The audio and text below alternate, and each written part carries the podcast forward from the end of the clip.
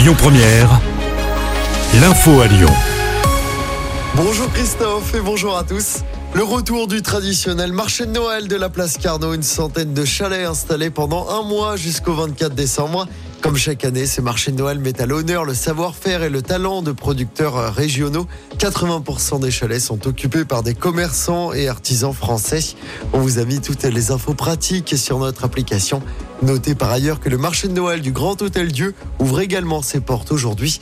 Enfin, la grande roue de la place Bellecour est également de retour pour les fêtes. Elle est accessible dès ce week-end et jusqu'à début mars. À Lyon, un infirmier blessé à l'arme blanche dans son cabinet des pentes de la Croix-Rousse.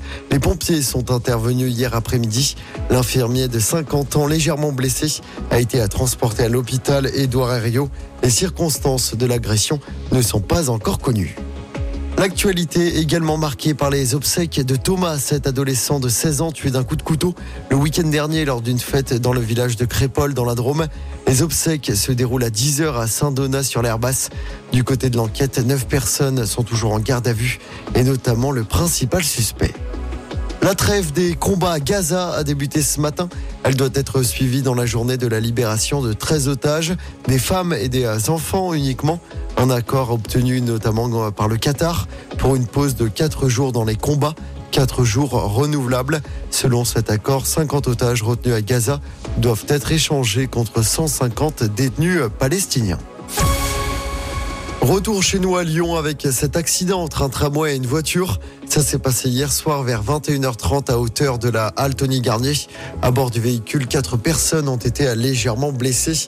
Selon les premiers éléments, l'automobiliste aurait grillé un feu rouge. Ce drame à Villeurbanne, une femme âgée d'une quarantaine d'années est morte après une chute de plusieurs mètres d'un immeuble. Les faits se sont produits mercredi soir rue Guillotte. Une enquête est en cours pour déterminer les circonstances du drame. On passe au sport en basket pour sa grande première dans la LDLC Arena. L'Asvel s'est incliné après deux prolongations hier soir face au Bayern Munich en Euroleague. Défaite 101 à 100. 11 354 spectateurs étaient présents pour cette inauguration. Et avec cette défaite, l'Asvel est avant-dernière d'Euroleague. Prochain match, le derby dimanche en championnat face à la JL. Et puis en football, c'est le retour de la Ligue 1 ce soir, 13e journée qui commence par un choc. Paris reçoit Monaco, coup d'envoi à 21h. Dimanche soir, l'OL tentera d'enchaîner une deuxième victoire d'affilée. Les Lyonnais reçoivent Lille au Groupama Stadium.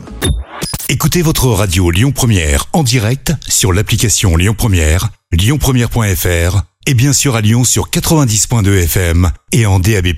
Lyon Première